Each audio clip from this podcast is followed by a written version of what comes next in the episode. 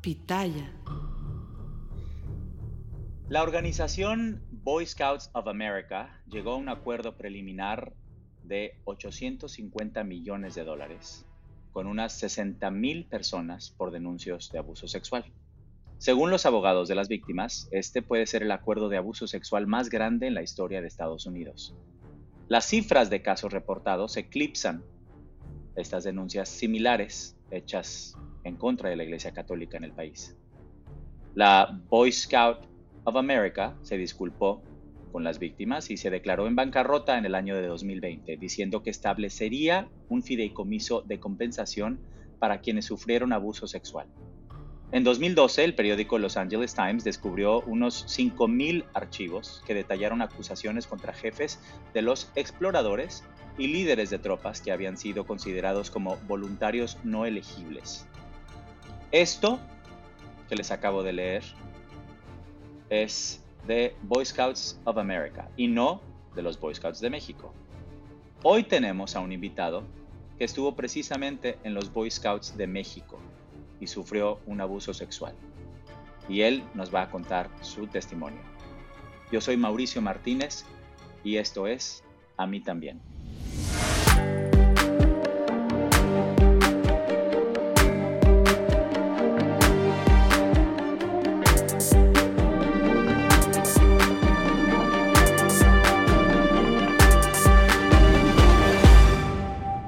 Antes de presentarles a mi invitado, les voy a leer lo que significa ser un Boy Scout. El objetivo de BSA, BSA es capacitar a los jóvenes en ciudadanía responsable, desarrollo del carácter y autosuficiencia a través de la participación en una amplia gama de actividades, programas educativos y en niveles de mayor edad, programas orientados a la carrera en asociación con organizaciones comunitarias. Esta organización es una de las organizaciones de, exploración más grandes y una de las organizaciones juveniles más grandes de los Estados Unidos con alrededor de 1.2 millones de participantes jóvenes. Se fundó en 1910 y desde entonces alrededor de 110 millones de estadounidenses han participado en los programas de Boy Scouts of America. Bueno, Ismael, Ismael Martínez, antes que nada, muchas gracias por estar aquí con nosotros en A mí también. Agradezco profundamente que te hayas acercado a nosotros. Desde que inició este podcast, eh, hemos tenido eh, casos de personas que nos buscan precisamente para querer abrir su corazón, compartir su testimonio y así ayudar a más personas a sensibilizarse sobre este tema. Eh, ¿Cómo estás, Ismael? Bienvenido. Muchas gracias, Mauricio. estoy muy bien. espero, ve, te, veo que tú también estás muy bien. pero eh, estoy sobre todo muy agradecido, agradecido de que escucharas mi voz, agradecido de que leyeras lo que tenía que decir y sobre todo muy agradecido también de que me ayudes a, a también darle voz a esto que a mí me cambió la vida. Claro, claro, te entiendo perfectamente, te entiendo. Esto, esto nos cambia para siempre. ¿Cómo fue que llegaste a los Boy Scouts y, por qué querías ser Boy Scout, Ismael? Mi llegada a los Scouts se da porque yo desde muy chico siempre he sabido que, que soy homosexual, que soy gay. Y, em, y eh, siempre he sido como amanerado, siempre, pues, como somos los gays de niños, particularmente cuando lo sabemos desde niños. Eh, y entonces yo en, la escuela particularmente siempre fui muy víctima de acoso escolar, pues porque era el niño gay, además era el gordito, además era el que usaba lentes y además era el, el ñoño. Entonces eh, siempre recibí mucho abuso eh, escolar por, por esa parte.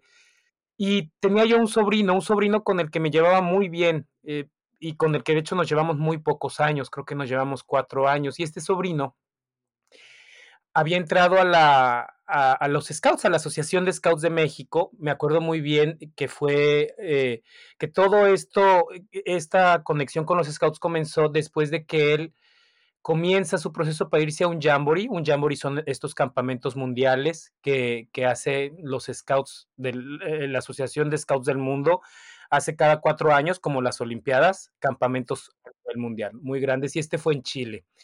Y me acuerdo muy bien que regresó maravillado, me invita a los scouts. Yo ya estaba un poco grande para los scouts, con honestidad, porque generalmente se entra a los scouts entre los 12, 13 años, pero yo ya tenía 16, 16 años cuando me invitan a los scouts.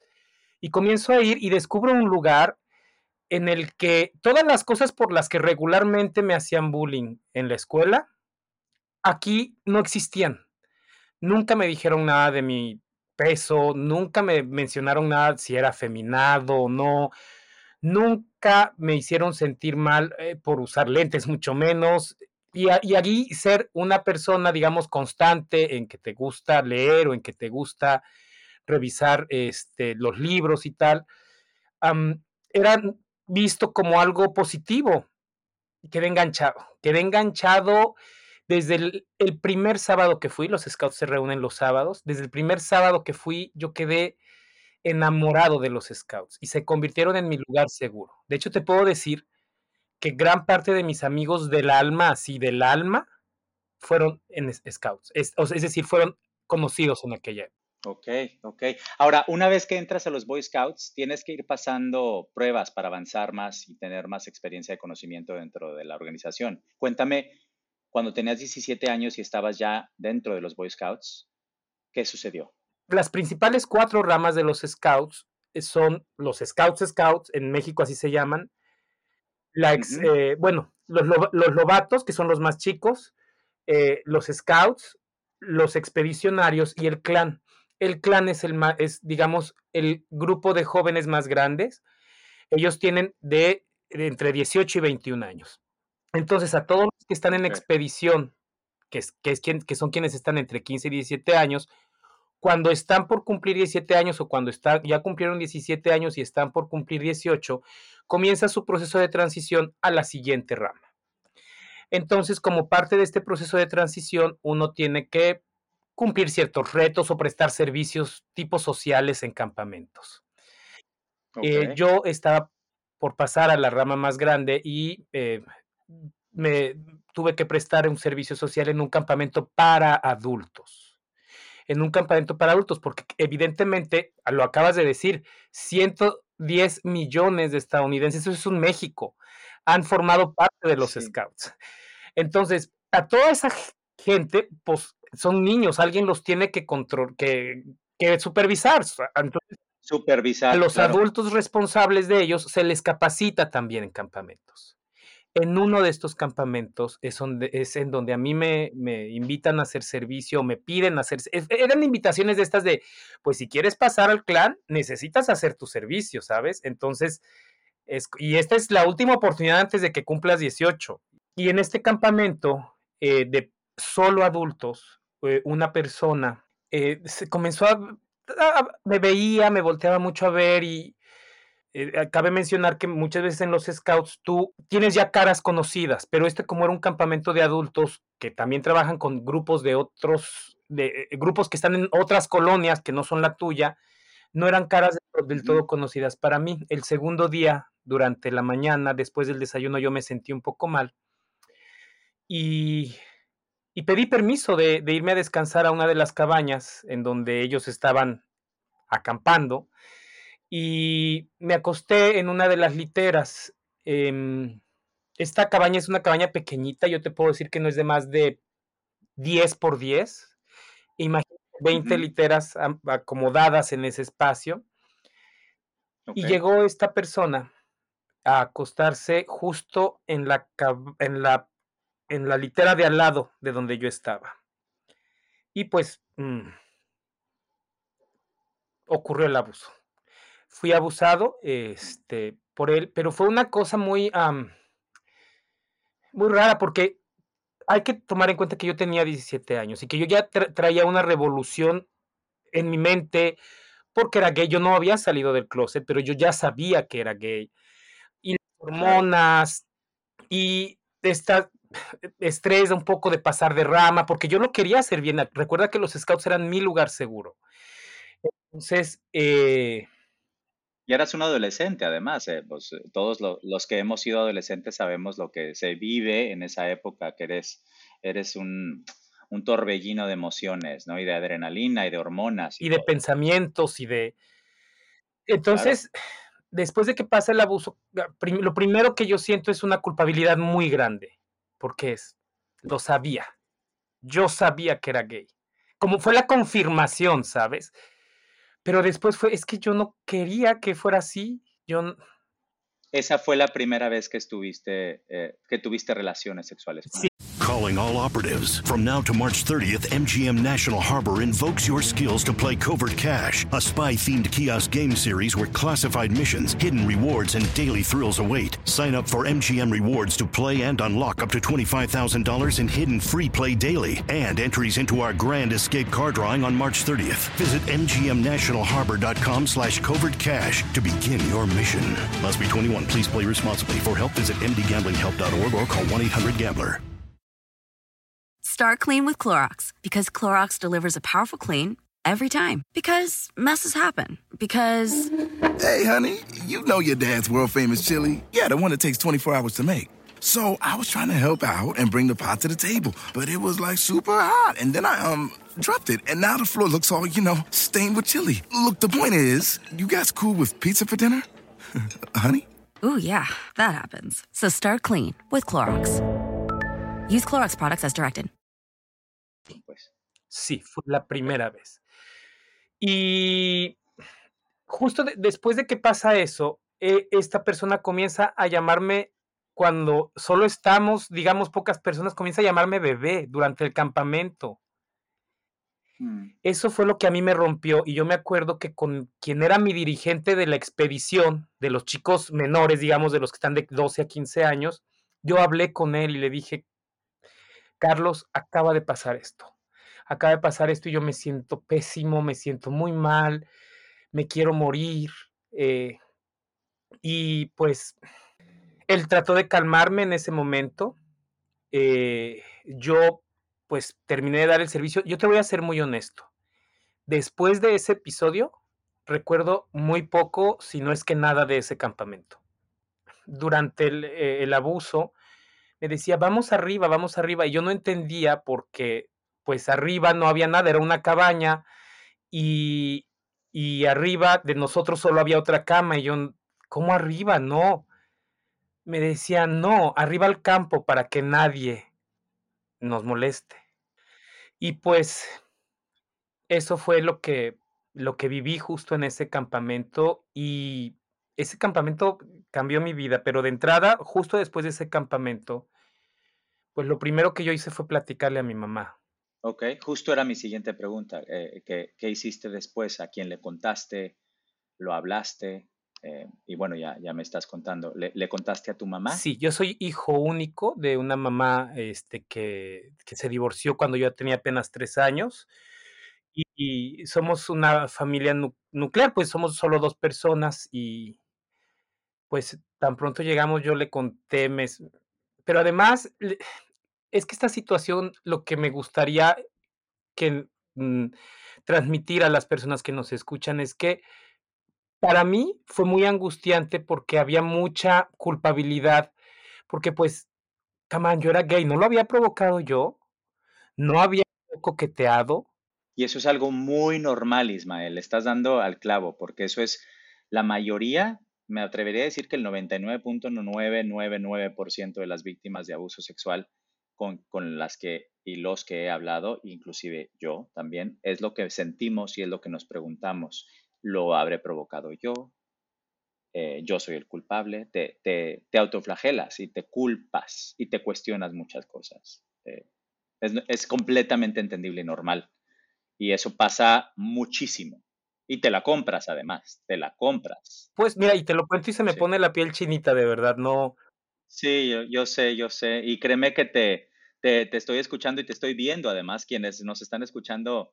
Eh, nunca he explicado cómo, cómo se graba el, episodio, pero generalmente yo estoy viendo a los invitados y nos estamos viendo y me, estás transmitiendo eh, precisamente mucha empatía, muchísima compasión, porque estoy viendo a, ese Ismael de 17 años de alguna manera revivir lo, que pasó, que es un evento muy fuerte y muy traumático, y, te entiendo, me pongo en tu lugar, eh, lo lamento profundamente y te creo, te creo y te agradezco el que tengas el, valor y la generosidad de compartirnos algo tan fuerte, tan personal y tan delicado eh, para poder ayudar a, más personas. Gracias, Mauricio. De verdad. Em, pues, a ti. Te digo que llegué de este campamento y lo primero que hice fue contar a mi mamá. Yo quisiera recordar un poco, ah, es decir, retomar un poco nuestra plática del inicio, que yo llegué por un sobrino mío. Es decir, a los Boy Scouts. Exactamente, a los Boy Scouts yo llegué por un sobrino mío.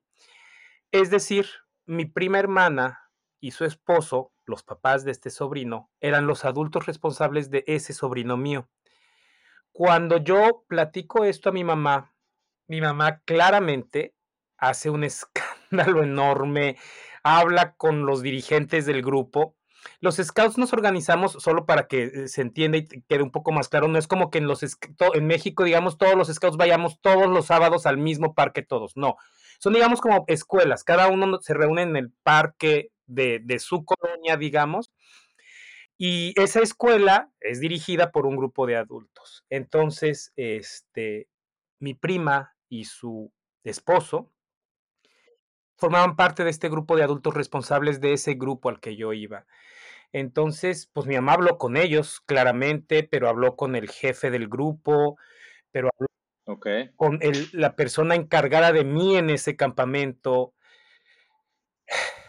Y lo que siguió fue un proceso que ahora que yo lo estuve recordando, para que lo platiqué para, para concretar e, e, este, esta participación, me parece hasta fuera de este mundo, porque cuando, es la primera vez que lo voy a verbalizar y mientras lo verbalice creo que me, van a seguir cayendo veintes, porque ocurre que cuando yo hago, esta, cuando mi mamá hace toda esta plática, lo que ocurre eh, son una serie de cosas. Por un lado, eh, mi prima y su esposo intervienen con mi mamá para saber y para preguntar si está segura de que quiere continuar con el proceso de denunciar a esta persona.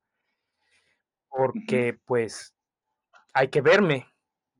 Ellos en aquel momento, como yo no salía de closet, trataban de ser respetuosos de, de mí y de mi sexualidad y no mencionaban que pues había que verme que yo era gay.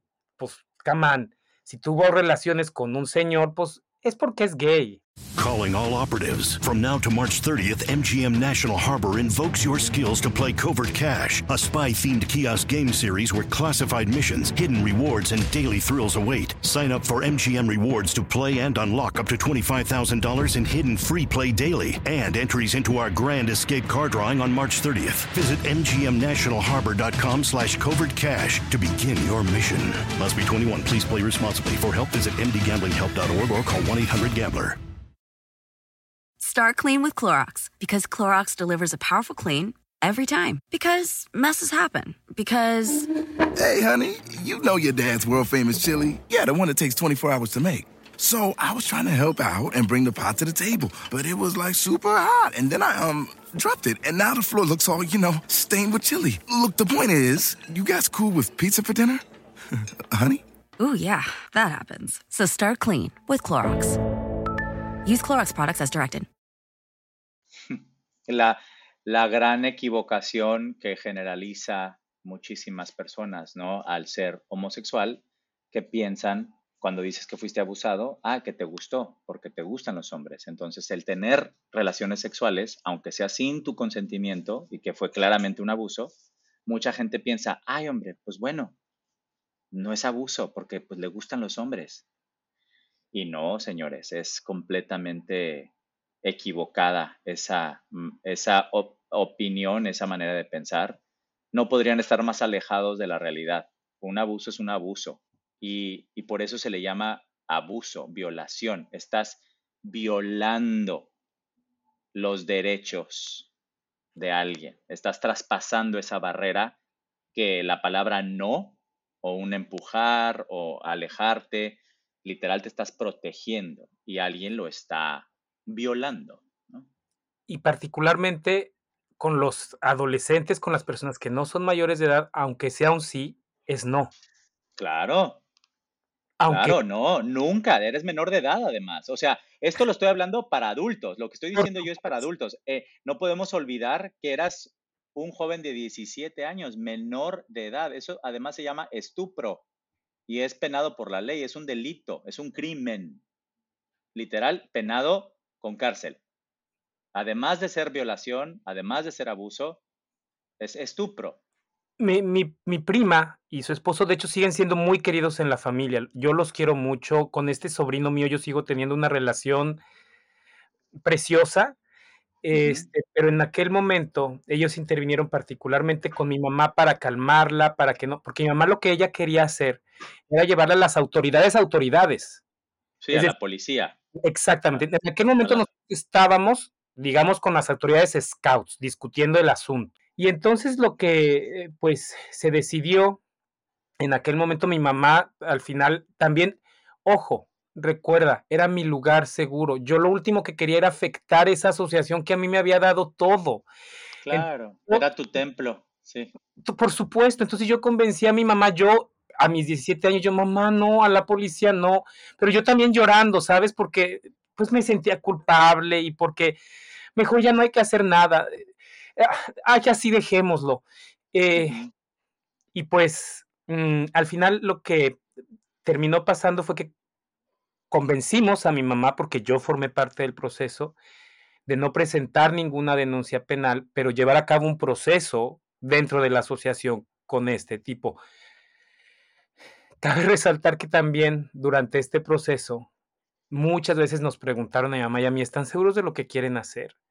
porque le van a destruir la vida a una persona, le van a destruir la vida a este señor que tiene una familia, tiene hijas. Yo, yo sé que, tienen, que tenía una o que tiene una familia y que tiene dos hijas porque me lo dijeron ellos mismos. Y porque fíjate lo que, lo que me estás describiendo, y perdón que te interrumpa, pero es que luego se me olvida, ¿no? Eh, tu misma familia, ¿no? Tu misma eh, gente cercana, eh, de alguna manera poniéndose del lado del perpetrador, del abusador, del violador, del pederasta, porque eso es lo que es, punto. No hay otra manera de llamar. Hay que decirlo con todas sus letras. Eso es lo que es, de este criminal.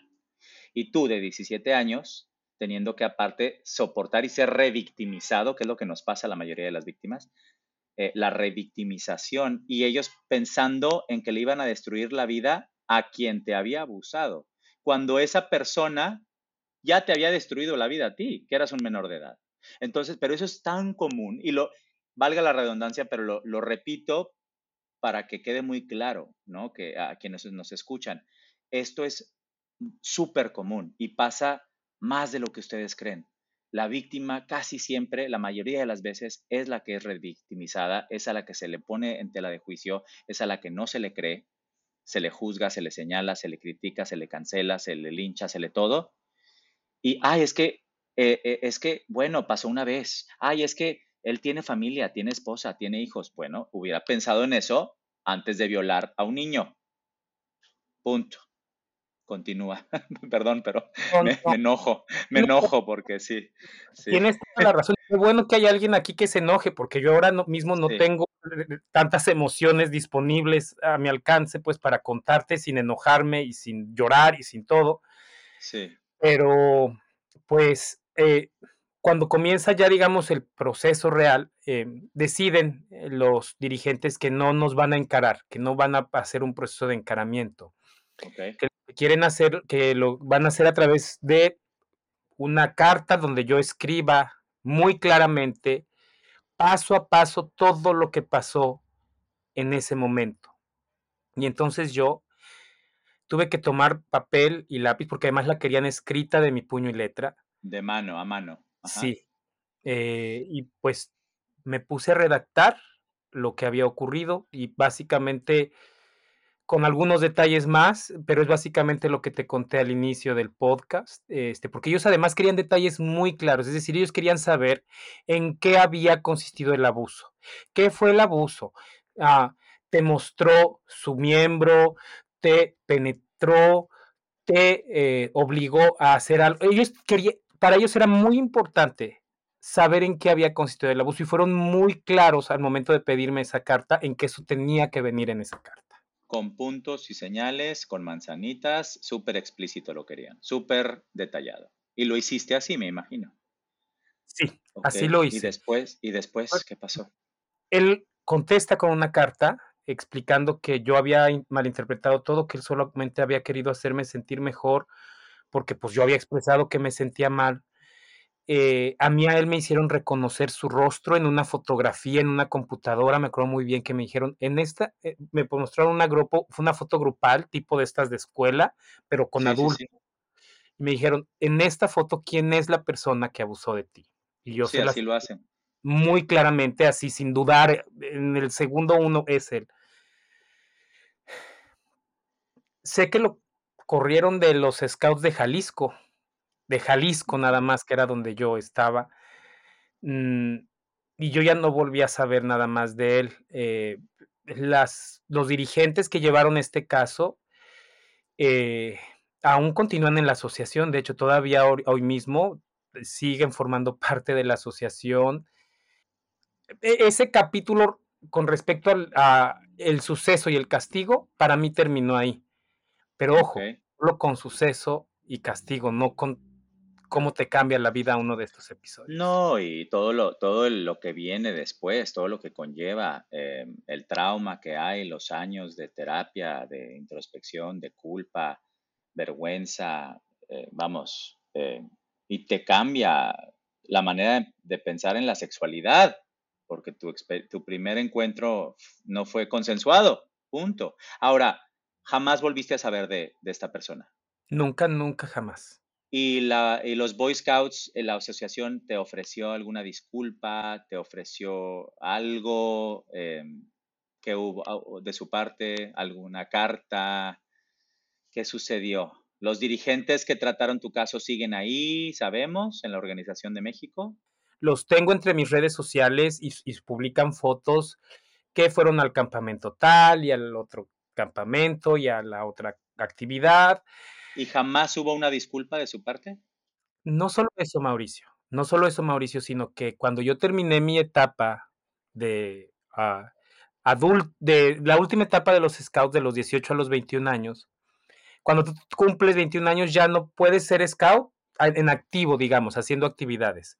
Si quieres, te puedes integrar como adulto como adulto responsable de estos grupos, de, los muchachos. Y yo cuando termino mi etapa en los scouts, eh, como scout activo a los 21 años, yo quería integrarme como un adulto responsable. Yo, yo lo intenté, presenté mi propuesta. Ojo, para este momento yo ya había salido del closet muy abiertamente. Yo ya había declarado que era abiertamente homosexual, y pues como uno lo hace en los años de juventud, con ese input, ímpetu de que, y lo que se me ponga enfrente, soy así y lo que venga. Y así, y así era, incluso en los scouts. Entonces, ah, presento mi propuesta de formar parte del grupo de adultos responsables que se hicieran cargo. Y la respuesta fue que como era homosexual abiertamente, pues los niños iban a estar en peligro. Wow. Eso te dijo, te dijeron de la Asociación de Boy Scouts, que como tú ya eras un adulto abiertamente gay, no podías ser responsable de niños porque los niños iban a estar en peligro. Válgame Dios. Hablemos de, la homofobia, de, vamos, la discriminación, eh, vamos, es que es terrible. Es una lista interminable de errores garrafales. Institucionales, además. Claro. Y ojo, aquí yo no quiero mm, ni satanizar a la asociación, ni satanizar a quienes forman parte de ella, pero que me digan eso cuando yo fui víctima de un abuso de una persona heterosexual, pero no solo eso, Mauricio, permíteme decirte. Sí. Mi dirigente de la expedición, de los años, digamos, intermedios de la adolescencia, se declaró abiertamente gay después de mí. Y él era, y él era adulto responsable. El jefe scout nacional de aquel entonces, José Adolfo López Sampson, tuvo, cuando yo ya era mayor de edad, una relación sentimental conmigo. Entonces, que a mí me hubiesen dicho que no me podían aceptar como dirigente, como adulto responsable, para ayudarlos con los adolescentes, con es más, yo me acuerdo muy bien que yo propuse, si quieren, no tengo trato con niños, yo me puedo dedicar a tomar fotos, a hacer las crónicas de lo que ocurre, a la logística, pero quiero participar. No, porque pues iban a estar en peligro los niños. Me- tengo tantas preguntas, ¿no? Eh, vamos, la misión de los Boy Scouts es preparar a los jóvenes para que tomen decisiones éticas, morales a lo largo de su vida, ¿no? Inculcándoles valores, eso es del juramento y la ley Scout, ¿no? ¿Qué, qué piensas hoy de la asociación de los Boy Scouts? Para mí pensar en los scouts es siempre pensar en, en cu- encuentro de sentimientos conmigo, porque como te dije, amigos muy queridos y cercanos y amigos a los que adoro con el alma, que siguen formando parte de mi vida, los conocí ahí, pero también es recordar toda esta cuestión que institucionalmente estuvo mal. eh, No, o sea, no es que hubieran dicho, ok, no lo, no llevemos el proceso penalmente, pero vamos a hacerlo muy bien internamente. O no lo hicimos bien internamente, pero ok, entonces démosle a este chavo la oportunidad de, no sé, una terapia, pero de que Claro, nada, o sea, es que fue uno, pero otro y otro y otro y yo no puedo encontrar, a lo mejor porque soy la víctima, pero yo no puedo encontrar una cosa que hayan hecho bien en esa parte, en ese proceso. Claro, no, todo, no lo supieron hacer y todo lo hicieron mal, evidentemente. Y digo, no estoy seguro, no, nadie podemos estar seguro, pero probablemente no eres el único al que le pasó. Estoy seguro que no soy el único. Estoy, No, pues es no. que, es que estoy seguro porque Y a lo mejor sigue pasando hasta el día de hoy. justo por ello, justo por ello, es que fue mi primer mensaje hacia ti, donde te dije, Mauricio, a mí también. Estaba en los scouts, tenía Claro. 17 años.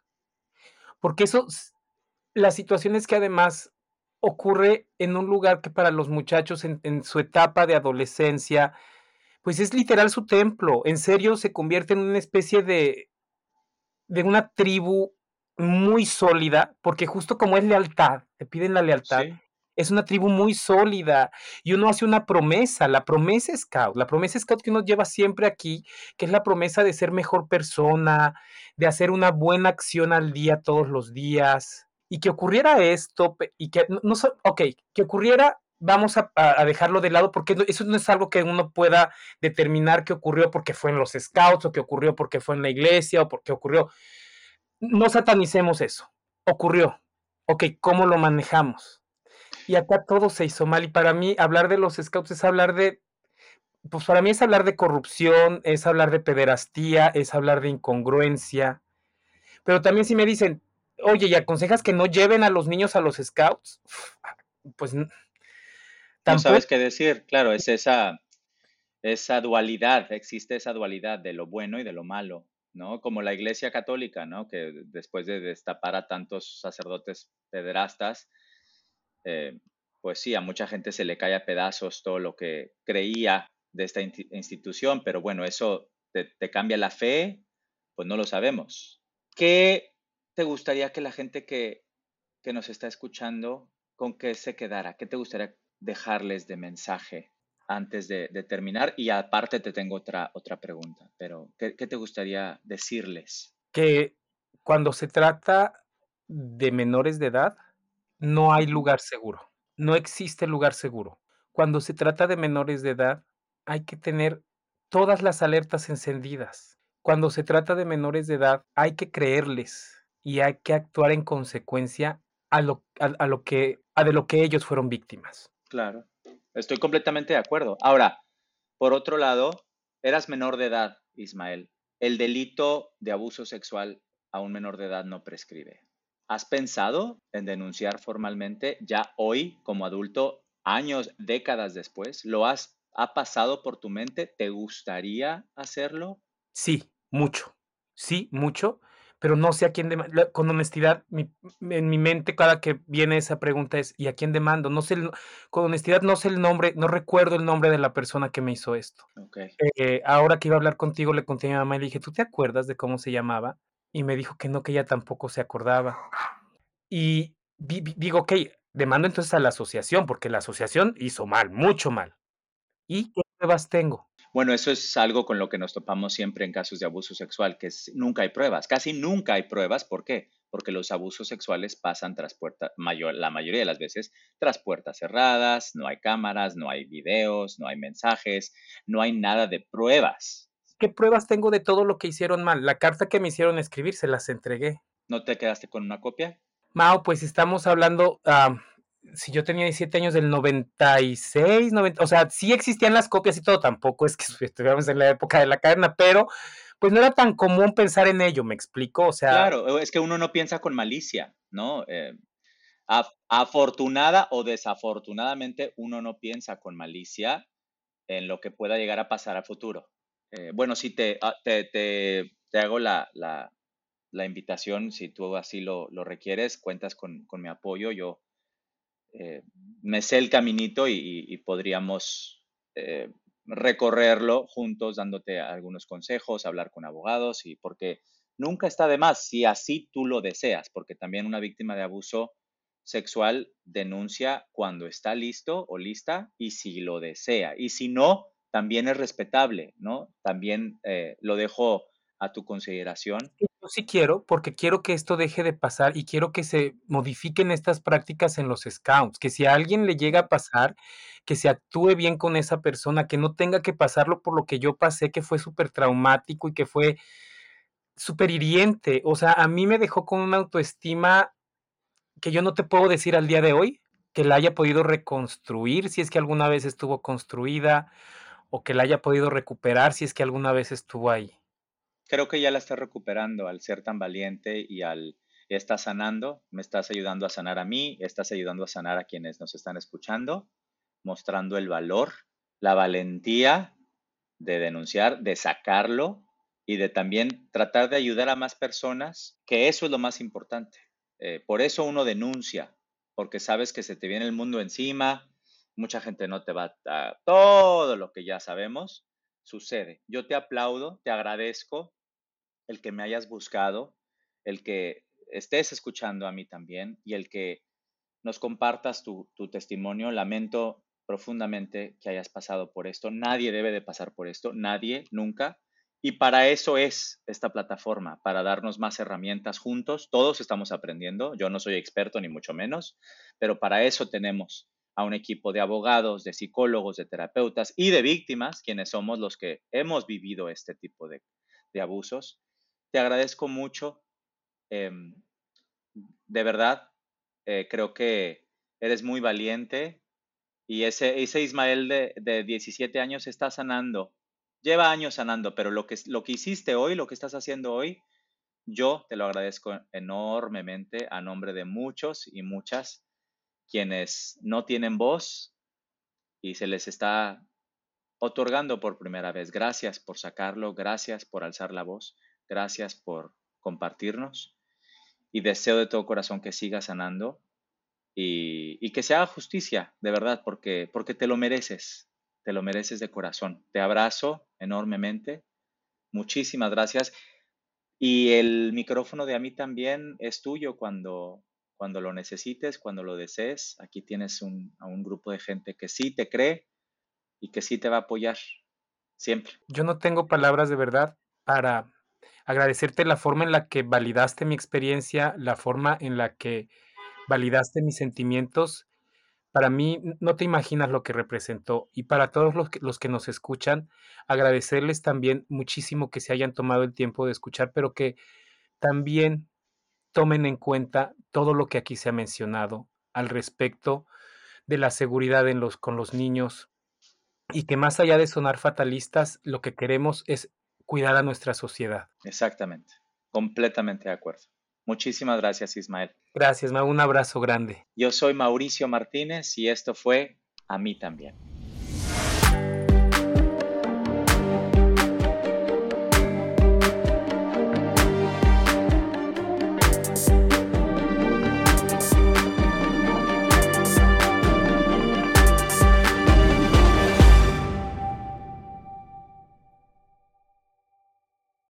Kohler Smart Toilets introduce a new standard of design and cleanliness, sculptural forms, intuitive technology, and total personalization with integrated warm water cleansing, heated seats, and warm air dryers. For peace of mind and convenience, there are touchless lids, seats, flush, and a self sanitizing bidet wand. Now you can even use voice commands with Numi 2.0, featuring built-in Amazon Alexa.